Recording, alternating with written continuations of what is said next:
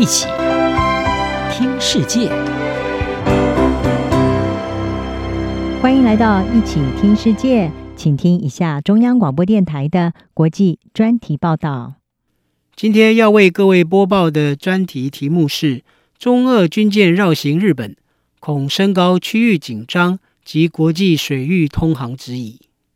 中国与俄罗斯于十月十四号到二十三号。举行海上联合二零二一军演，其中引起国际社会关注的是，两国共十艘军舰十八号首次联合航行通过津轻海峡，接着航行经过伊豆群岛附近，并于二十二号首度同时通过大隅海峡进入东海，几乎绕行日本列岛一周。二十三号在东海分航。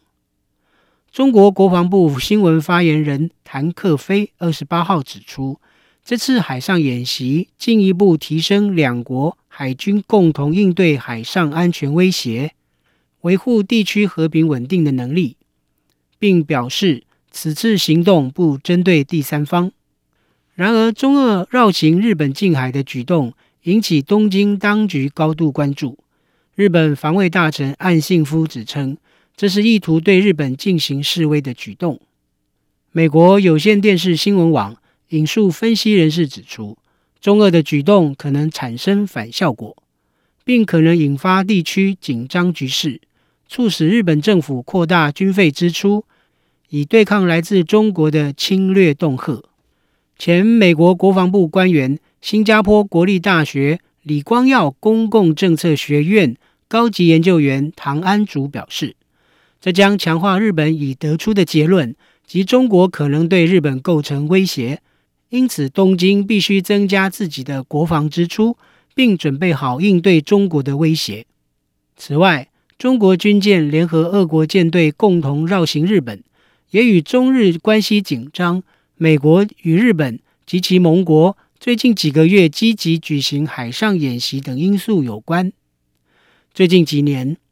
因为北京文攻武吓，对日本控制的岛屿声索主权，使得中国和日本的紧张情势加剧。中国也一直扩大对台湾的军事压力，派出大批战机骚扰台湾防空识别区。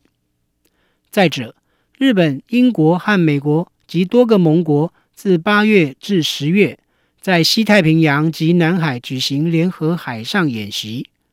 包括日本海上自卫队的伊势号直升机驱逐舰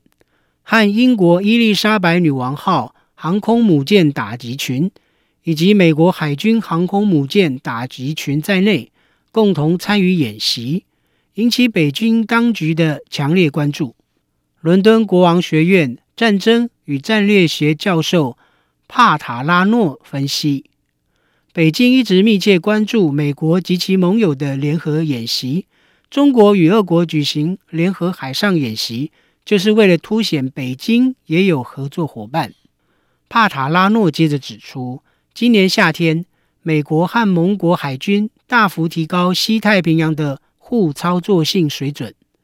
他认为，这点对中国来说无疑是一项弱点。因此，与俄国的联合巡航似乎是对此做出的回应。另一方面，中俄军舰联合通过的津轻海峡，介于日本本州及北海道两大本岛之间。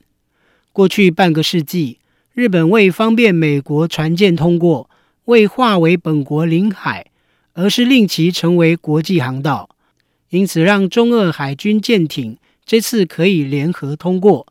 在此之前，中国军舰也曾多次单独穿越津轻海峡，然而与津轻海峡同属合法国际水域，军舰可以通过航行的台湾海峡，中国却不断抨击外国军舰航行通过台湾海峡，并指责性质恶劣。专家指出，若是中国和俄罗斯军舰可以毫无疑义地行经日本的海峡，那么，对美国、加拿大和其他国家而言，这些国家的军舰行经台湾海峡，甚至在南海航行，也一定没有问题。李光耀公共政策学院高级研究员唐安竹认为，中国批评其他国家的军舰通过台湾海峡，使得他们恶毒的排外言论显得极其虚伪。中俄军舰联合通过日本沿岸海峡的行动，除了可能升高区域紧张之外，也令人质疑北京指责外国军舰通过台湾海峡国际水域的正当性。未来中俄是否再联手，进一步挑起东亚局势紧张，有待后续观察。以上专题是由张子清撰稿播报，谢谢各位的收听。